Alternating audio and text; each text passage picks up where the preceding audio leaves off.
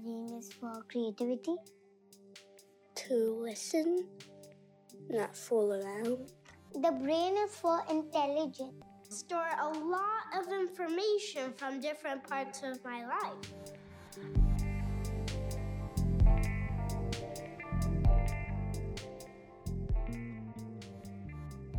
Welcome to Brain Matters Weaving Minds, Building Realities. You may wonder what is Brain Matters?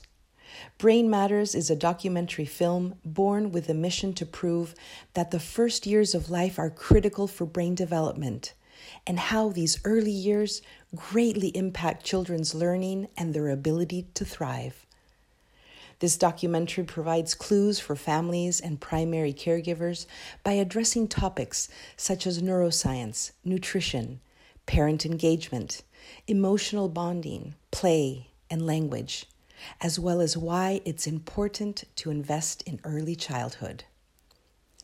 Did you know how critical the first years of life are in the development of brain connections? To answer this question, let's listen to Craig Ramey, research professor and distinguished research scholar of human development. Children are natural learning machines. They are born ready to learn. They already have learned some things, even in utero. What is it that will make some of these babies thrive while others will not? Is it a matter of fate, money, intelligence? Is it luck, hard work, genetics? Is it a question of education?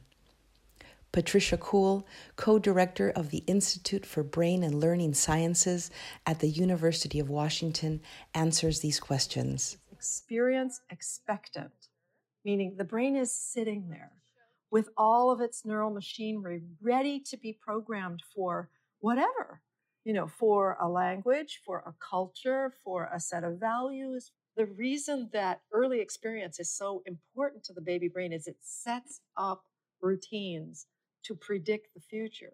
The frequency with which events happen in the world make a big difference to the brain. And the brain tends to settle on things that happen most frequently. And in a sense, it's a genius solution because if you want to come into the world flexible to learn any culture's values, then you should come ready to learn. As I said, experience expectant. Science has revealed a remarkable finding. What happens in the first few years of life before formal schooling begins helps to lay the foundation for future success.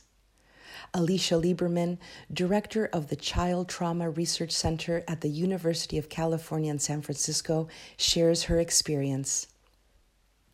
The first three years of life, I think, are the magical years for intervention because the changes that we facilitate then can last for the rest of the child's life and of the parent's life and create a new way of relating. What a child experiences directly affects the way their brain gets built. For better or for worse, what they're exposed to and how they are treated is going to have a major influence on their chances to thrive now and in the future. Craig Ramey shares some of the benefits of quality early childhood development and education. Children who get a really good, solid early childhood education foundation are more likely to continue their education when they leave high school. They're more likely to go to college. They are four times more likely to graduate from college. They are more likely to get highly skilled jobs that pay more uh, they are actually healthier as adults.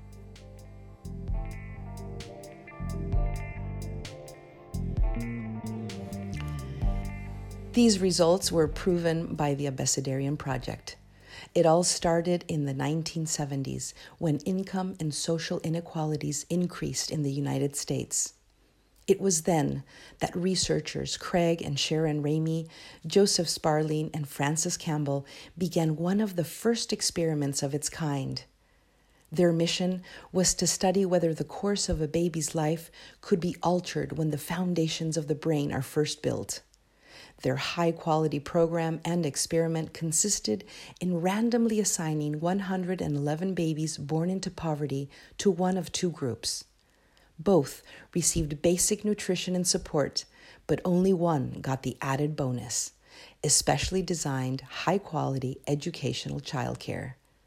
Craig Ramey remembers how it all began.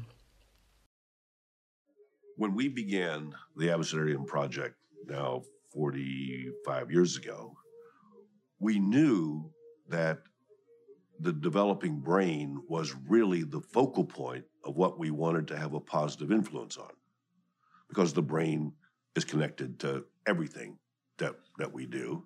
I think it's fair to say that the Abecedarian children, now adults, are probably the most carefully studied group of children ever ah. in the history of science.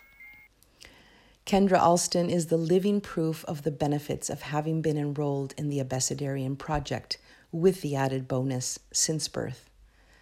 But the program hadn't anticipated results on these babies' mothers. Judy Alston, Kendra's mother, enjoys a meaningful career and has put an end to the cycle of poverty that loomed over her family for generations. I didn't know that they were challenges. I didn't know that um, growing up that I was living in public housing. I didn't know that growing up we were receiving public assistance. I didn't know growing up that my mother's age mattered you know, to society, and it was a indicator oftentimes to my success. I didn't know that at the time. I'm probably a little bit more proud of Kendra only because I was a single mother. I, I was, you know, I was a teenage mother, and we were destined to fail. One of my friends had a daughter that was five months younger than Kendra. So they were pretty pretty much, you know, right there together. And so when the four of us would get get together, there was just so much difference and Kendra seemed to be more advanced.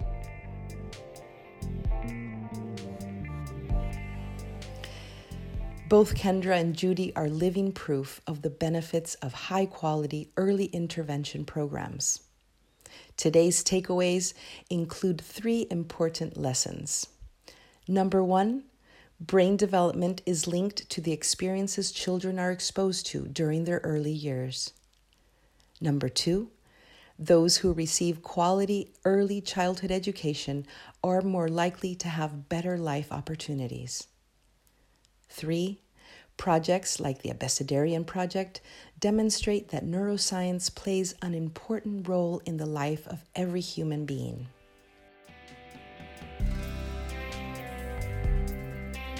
Thank you for listening. We invite you to join us in the next episode of this podcast series about the brain and what it takes for all young children to thrive. This is Brain Matters.